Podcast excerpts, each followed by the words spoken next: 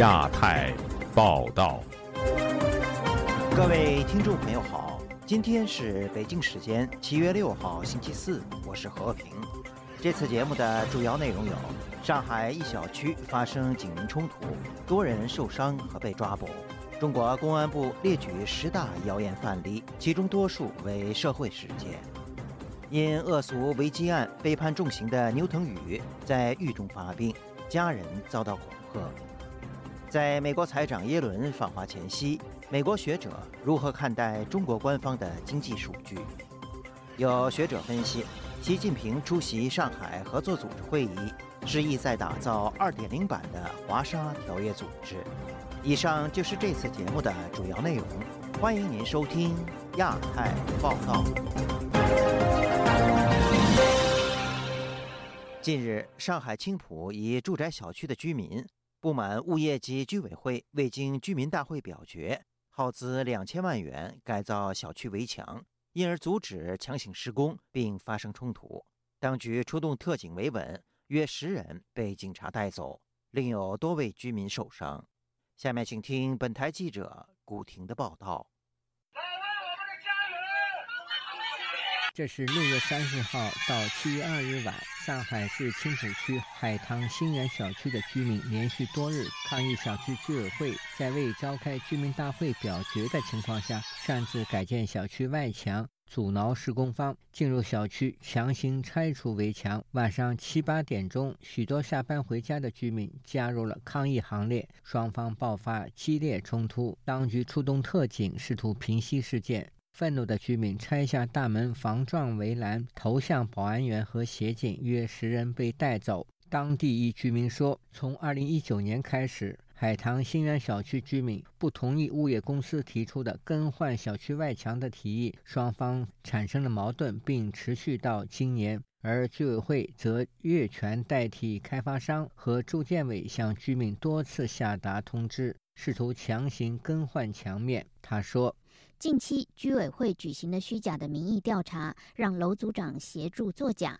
六月二十九日，居委会张贴更换外墙的施工告示，未得到居民同意，小区居民开始轮流二十四小时站岗保护小区。另一位居民说，六月三十日凌晨，两辆私家车和两辆工具车开到小区门口，近十名穿保安制服的人。强行打开保安室的遥控，冲进小区，随后控制并打伤两名年近七十岁的居民。当时居委会副书记也在现场，并和保安一起上车。我们因为前几天已经连续四五天门口都二十四小时站岗，在我们站岗的第二天，轮到我值班，在晚上四点半左右，突然有八九个黑衣人冲到小区，有一个男的。强行打开保安室的门，抢走保安的手机，就是强行把遥控打开，他们那个工程车进来。就在白天，居民们在小区门口与保安对峙，要求施工人员离开小区。众多居民在小区门口高喊“滚出去”。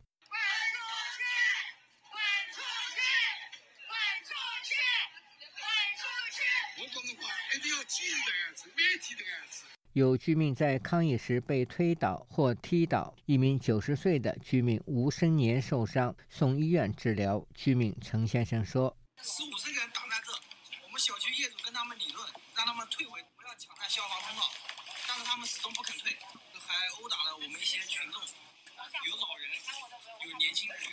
但是他们的不同程度的受伤，带到派出所去了，应该有四五个吧。”有居民在社交媒体和新浪微博发帖称，海棠新园小区外墙改造工作耗资约两千万元。由于开发商的房屋外保温墙工艺不达标，有脱落隐患及风险，政府补贴开发商进行整改。原本是一项惠民工程，如今却变成了损民工程。自由亚洲电台记者古婷报道。中国公安部近日公布所谓打击网络谣言的专项整治行动成果，包括关停或禁言网络账号逾一万个，并列举十起典型造谣传谣案例。有评论认为，当局严打网络谣言的原因是由于经济不景气，试图借清网维稳。下面请听本台记者陈子飞的报道。中国公安部公布，自四月以来进行打击网络谣言行动的阶段性成果。人民网表示，到本周二，公安部的网安部门经查网络谣言案件共有一千六百多宗，已清理四十二万多条网络谣言信息，关停或禁言网络谣言账号一万多个，并已经查处造谣传谣的网民。各地的公安均在官方微博和微信公众号用不同的手法配合公安部的严打行动，有拍视频重演网红擦流量造谣的情况，也有制作上身视频提醒民众不要相信谣言。公安部对谣言专项打击，清理谣言数万条，数百起，对几千个涉谣者账号依法处理。同时，公安部公布十宗典型的网络谣言案例，其中六宗与恶性社会事件有关，例如是小区连环杀人案、家庭矛盾引发的灭门案和幼师喂药的案件。但按照官方公布的案例，搜查资料也有发现被指是谣言事件与新闻报道的内容相似，例如案例时的肇庆重大火灾，新浪新闻在五月底曾经有相似的报道，并有引用官方的说法。说事件没有人伤亡。北京意见人士季风表示，所谓的谣言部分确实是假消息，但也有真实发生的事件。因为中国没有新闻和言论自由。关心真相的民众只能用自己的方法了解事件内容，与官方口径不相配，便会成为官方口中的谣言。季风表示，疫情期间多次的封城消息，部分被官方指是谣言，最后却证实是预言。又说，公安部不断的严打，也没办法消灭谣言，与不透明有关。任何一次恶性案件出现以后，他们干的第一桩事就是封锁真相。你如果是公布真相了，哪来的谣言？谣言不攻自破。撇开那种刷流量的大 V，真心想探究群体式事件或者公共事件或者恶性事件真相的人，大有人在。但当局是又害怕，挖根就挖到制度，挖到共产党是灾难的根源，所以他很害怕。现在社会已经经济下滑，人心不稳。是维稳的需要。时事评论员方源表示，网信办和公安部均出手严导网络信息，特别选择与恶性社会事件相关的事件作为谣言的范例，广泛宣传，显示在经济不景气时，官方想要加大力度做网络控制维稳。这么多部门都在关心这个事情，其实说白了呢，对言论包括谣言在内的这种管理。其实本质上是一种管制，是需要按照管理者的意愿进行放开，或者是管制。真正的用意在于管理、引导网络的信息。最应该整治的是官方内大量的那些水军。方源表示，官方不断的严打网络言论，是只准州官放火，不许百姓点灯的做法，漠视官方的网络水军，也是谣言主要贡献者的角色，并没办法解决根本的问题。就亚洲电台记者陈子飞报道。近日，因涉及习近平家属资料泄露而被重判十四年有期徒刑的牛腾宇。一次由于监狱条件恶劣而旧病复发，牛腾宇的家属仍盼望为他翻案，其母亲却遭到当局的阻挠恐吓。下面请听本台记者高峰的报道：恶俗违纪案主犯刘腾宇目前在广东肇庆市四会监狱服刑。他的母亲可可五月底探监时，获悉儿子被转移监区后，曾经严重受伤的右手情况恶化。中耳炎复发，我看见他也一下子一个月之内就瘦了，我就问他怎么回事，他说一个天气也特别热，吃不下饭，晚上睡不着。他说以前在茂名的时候受那些酷刑呀什么的，导致这个耳朵有问题，近期复发了，非常的疼，手了是被吊打，神经质损伤，麻木，浑身都是皮肤病，瘙痒无比，很痛苦。两人会面期间，牛腾宇的言行受到狱警严密监控，站许多的警察，七八个人就看着。有时候，呃，牛腾宇找这个说自己是冤枉的，或者一说案子，他们就阻止，就就说啊，这个不能说，因为旁边有那么多狱警看着，有些话他不太敢明说。二零一九年五月，海外网站支那危机与红岸基金会。先后发布习近平姐夫邓家贵与女儿习明泽个人资料。其后，广东茂名公安拘捕转发链接的恶俗维基网站二十四名成员，更疑似以暴力逼供。最终，他们全部被裁定罪成。其中，刘腾宇被裁定寻衅滋事、侵犯公民信息和非法经营罪罪成，判刑十四年。两年前二审维持原判。刘腾宇母亲可可透露，他曾先后接触十多位律师，要求帮助刘腾宇申诉，可是，在当局的压力下，他们拒绝受理案件。据身在河南焦作的可可表示。近日，当局再度对他威吓骚扰，估计与他曾到广东跟进案件有关。反正就迫害就没有断过，就最近几天又开始来呃避开那个监控啊，他进行敲打。把我给敲醒，不让我睡觉，然后告诉燃气公司警告要停我的煤气，因为长期的处于这种恐惧当中，就使我这个肾出现了问题。他们把我银行卡了全抢走，我也没有钱医治了。中国一位要求匿名的法律界人士认为，当局阻挠牛腾宇家属申诉是缺乏智慧的表现。高层可能有个总的指导，但是不允许申诉这个做法，我觉得可能是在当地的这个政府呃做出的一个方式吧。他这个方式就是很蠢，你也不可能说申诉走这么一个程序就就把这个案子翻过来呀。自由亚洲电台记者高峰香港报道。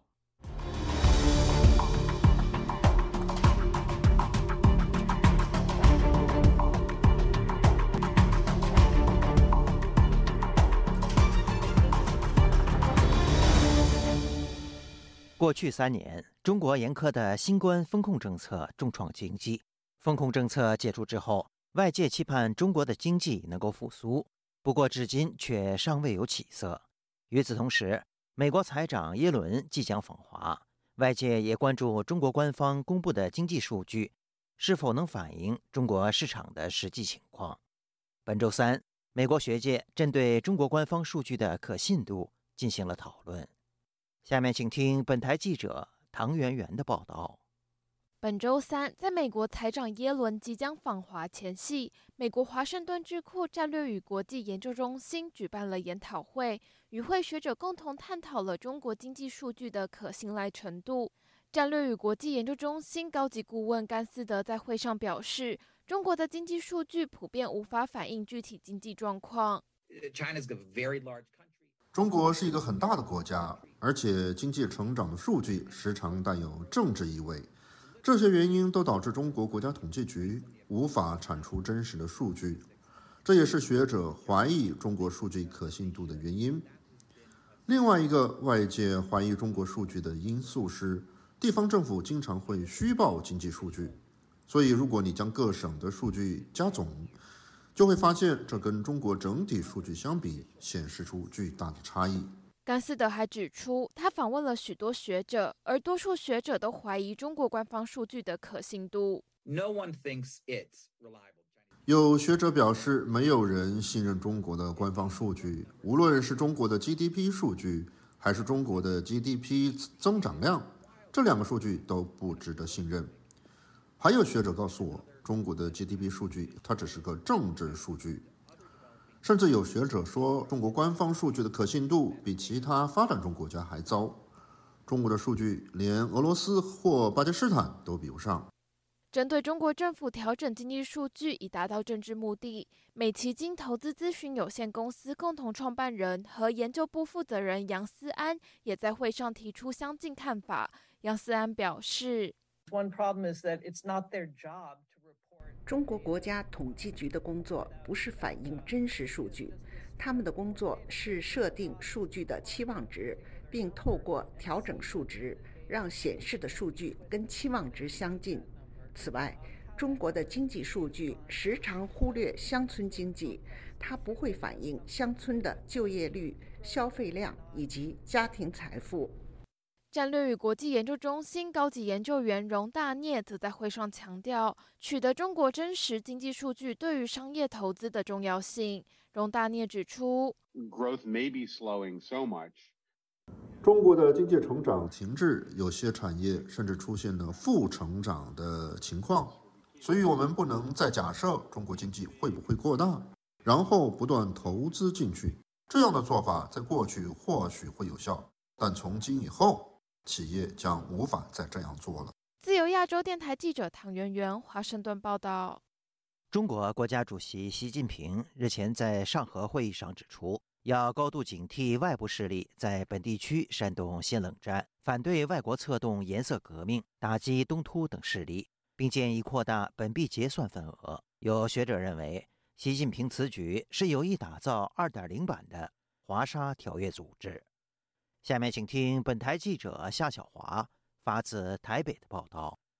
中国乌鲁木齐七五事件十四周年前夕，习近平四号透过视讯，在上海合作组织成员国元首理事会议上表示，要高度警惕外部势力在本地区煽动新冷战。制造阵营对抗，坚决反对任何国家以任何理由干涉内政、策动颜色革命，要持续展开联合行动，严厉打击东土等三股势力。旅美时事评论员唐靖远接受自由亚洲电台采访指出，上合组织成立初衷侧重安全合作，以中俄为首，联合中亚打击反恐为名，现在则扩展到政治、经济、外交、意识形态、金融、货币，甚至军事合作的综合性联盟。习近平嘴巴说不搞冷战，实际在强化对抗。唐靖远分析，他最主要的目的是想要把上合组织打造成为一个二点零版本的一个升级版本呢，有点类似于当初这华约组织那样的这么一个集团。当初华约对抗这个北约呢，它主要是军事功能，侧重是在这种军备竞赛的这种对抗。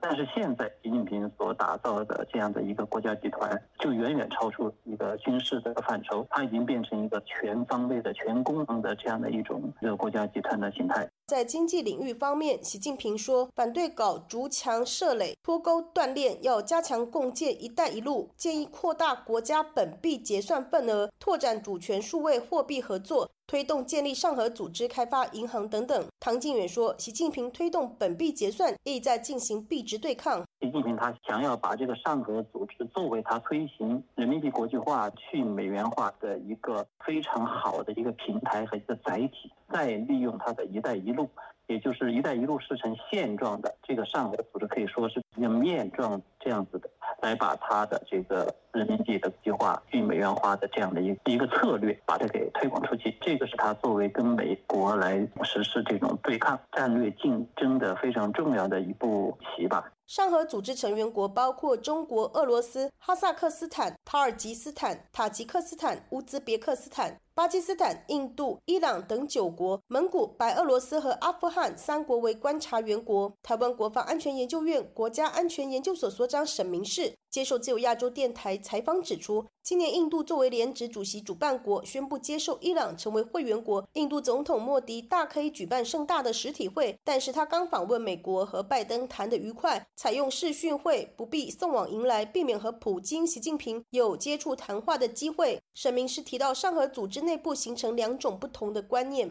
中国跟俄罗斯希望把这个上海合作组织变成一个安全性的，甚至联合其他国家共同抗衡美国跟西方的价值，或者是美国跟西方的呃军事武力的介入。但是这个九个国家里面，有一些国家，你说蒙古。印度啊，或者是有一些中亚国家，它是保持这个中立的态度的，或者是保持平衡。台湾的国策研究院资深顾问陈文甲接受自由亚洲电台采访表示，从印度担任主办国，跟伊朗加入上合组织，在在的凸显俄罗斯，他在这个上合会已经取得了主导权。尤其是印度呢，他为了要要让俄罗斯参加，他特别用视讯，免得那个普京到印度就会被国际法庭就会把他逮捕。国际刑事法院今年三月对普京发出国际逮捕令。自由亚洲电台记者谢小华台北报道。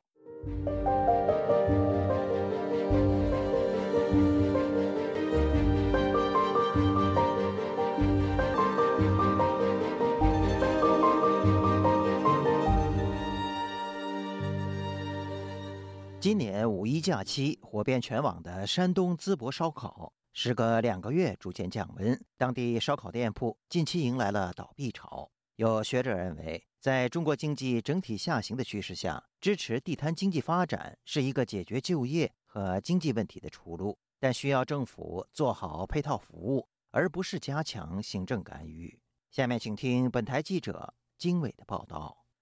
据中国新闻周刊报道，今年五一劳动节假期期间，火遍全网的淄博烧烤热度冷却。早前门庭若市，变成了如今的门可罗雀，大量店铺低价转让，其中一些甚至是新开业、新装修、新设备。周刊援引抖音数据发现，淄博烧烤关键词搜索量在四月九日达到首个峰值二百四十七点六七万，在四月二十九日突破最高峰值一千一百零五点七九万，但假期过后，该数据逐渐下跌，六月三十日已跌至十点九一万。报道还指，由于本地顾客稳定，目前对原有店铺的影响并不巨大，只是外地游客逐渐减少，才使淄博烧烤的热度回归常态。那些想要赚流量红利，在流量峰值期间开张的烧烤店损失较重。美国民间机构信息与战略研究所经济学者李恒清表示，在中国经济整体下行的趋势下，一味追求高端产业转型和发展，并不能迅速提振经济。因此，他认为支持小规模地摊经济的出发点无可厚非。降级实际上是为了适应你现在的生产力发展水平和你的生产关系的这个能够匹配。这个时候呢，解决的问题是什么？是老百姓的生存，老百姓的就业。他分析说，在普遍消费降级的情况下，当地政府为了诱导消费，对烧烤行业进行了大肆的配套宣传，用行政干预手段塑造了网红经济，并不符合市场规律。你想怎么可能持续呢？像这种通过政府来炒作的这种方式，想解决消费的问题也好，经济的升级换代也好，不太现实。一定要以市场需求为导向。报道指出，在淄博烧烤火遍全网时，当地政府制定了一系列优惠政策，以推动烧烤行业收入规模持续增长。相关数据显示，从三月一日至六月十八日，淄博当地新增烧烤相关企业六百九十四家。有专家指出，当地烧烤行业扩张迅速，忽视了网红经济的有限周期，导致供应过剩。李恒清认为，发展能够带动消费和就业的地摊经济，只需要政府做好配套服务，而不是塑造泡沫、加强干预。美国南卡罗来纳大学艾肯商学院教授谢田分析说，淄博烧烤产业缺少当地的配套服务，比如自然环境和人文环境的治理，使其并不具有竞争优势，从而无法可持续发展，更无从谈起对整体经济的积极作用。中国经济现在就是在严重衰退，现在基本上向着倒退二十年的那个方向发展，所有的这些红利。所谓的这家经济增长动力呢都不见，靠地摊经济啊、街边经济啊，这些都是没没什么用处。世界旅游城市联合会特聘专家王笑宇也告诉周刊，旅游市场的供给端需要在两个方面做出改进：公共服务水平的持续提升及旅游产品的差异化打造、吸引力重塑和持续优化，以吸引回头客、持续发展。他说，很显然，淄博只做好了前者。自由亚洲电台记者金伟华盛顿报道。七月五号，中国人社部发布全国三十一个省、直辖市最低工资标准情况，其中十五个省份的就业者最低工资在两千元以下。有网民认为，能找到工作已很庆幸，更有打工者每个月仅能休假一天。下面请听本台记者古婷的报道。中国人社部最新发布了全国各省、自治区、直辖市最低工资标准情况。截至二零二三年七月一日，其中上海以两千六百九十元人居榜首。目前全国共有十五个省份，第一档月最低工资标准在两千元以上。根据这份三十一省市最低工资标准情况。上海员工薪水比上一年度增加一百元，以两千六百九十元居榜首。小时最低工资标准从二十三元调整到二十四元，其中四川最低工资两千一百元，小时最低二十元。工资最低的是辽宁一千四百二十元，每小时工资十四点三元。成都居民徐先生认为，当地的薪水普遍不高，加上生活必需品价格上升，居民的生活成本越来越高。他对本台说：“小时工嘛，二十多块钱还是比较低的啊。现在物价嘛高，这个工资跟正常的哈国营企业来比啊，就差多了。我一天不超过八个小时，你才多少钱嘛？在外面打工的还挣，有些挣了一百一二、一百块钱一天都有。”有些找工作还是不好找，有些岁数大了还是不要了。据报，上海之外，今年还有河北、山西、贵州、青海、安徽、陕西等地先后上调最低工资标准。目前，全国共有十五个省份第一档月最低工资标准在两千元及以上，分别是上海、北京、广东、浙江、江苏、河北、陕西、天津、山东、四川、重庆、安徽、福建、湖北、河南，其余都在两千元以下。对此，有微博山西网民留言写道：“就算两千元工资，又能做什么呢？虽然最低档是一千七百八十元，但山西遍地都是企业，没为员工买官方要求的五险一金，薪水才一千五百元。”还有网民说，他每月工资一千九百元，其他以效益工资发放，企业随时可以克扣。还有网民嘲讽道：“工资算平均数，GDP 算总数。”以后出生率又该怎么算？武汉时事评论人士何先生对本台说：“官方公布的最低工资数未必准确，但是眼下许多企业招工的承诺薪水，到签合约时给的却是另一个更低的月薪。”他说：“目前来说，各级地方政府啊，财政呢都已经没钱了，呃，基础家也没余粮了。他出来这个这个东西，也只是作为参考，他并没有强制的能力去执行。”呃，所以说我们看看就好吧。时事评论人士生思对本台说：“比试验更严重的是，政府部门官员未真正履行劳动法对员工的保障条款。那现在呢，很多很多的企业上班时间都是超过十二个小时的，早上八点钟上到晚上十一二点钟，这种时间很长，但是工资还低，超时加班现在非常严重啊！一个月甚至连个星期天都没有，一个月只有一天的假。”失业了，现在很多人呢，都还房贷都没都没法没没办法去还了。尤其是对于很多大学生来讲，他们否定了，怀疑了人生。以上是自由亚洲电台记者古婷报道。在中共体制下，政治是统帅，是灵魂；而高层政治是统帅的统帅，灵魂的灵魂。自由亚洲电台夜话中南海节目。为您关注中共高层人事动向和派系分野，探讨人事异动及权力分配如何影响未来政策走向。主持人高鑫先生已撰写近二十部相关研究专著，敬请关注《夜话中南海》节目。节目最后，我们再来关注一下最近发生的一些热点事件。七月五号。中国商务部长王文涛主持召开了外资企业圆桌会议。根据该部门官方网站发布的消息，会议邀请了通用医药、拜耳、阿斯利康、罗氏、默沙东、武田、辉瑞等十二家外资企业的代表与会。王文涛认真听取了这些企业在中国的经营情况、问题诉求以及意见建议。外界注意到，近期中国经济下滑。地缘政治风险升级，而外国的对华投资也开始放缓。澳大利亚总理阿尔巴尼斯本周三表示，香港悬赏通缉两名澳大利亚居民的举动不可接受。香港政府日前通缉的八名海外民主人士当中，包括了墨尔本律师、澳大利亚公民任建峰和现居阿德莱德的前香港立法会议员许志峰。阿尔巴尼斯在五月份确认收到访华的正式邀请，但澳大利亚外交部长黄英贤表示，除非在解决澳中两国贸易和领事争端方面取得持续进展，否则总理阿尔巴尼斯不会前往中国。台湾的外交部本周三宣布，将在印度第一大城市孟买设立驻孟买台北经济文化办事处，这将是台湾继新德里、清奈之后。在印度设立的第三个联络机构，台湾外交部表示，自从2012年在清奈设立办事处后，近六成台商前往南印度投资设厂，清奈以及周边地区因此受益。听众朋友，亚太报道节目到这里就播送完了，感谢您的收听，我是和平，我们下次节目时间再见。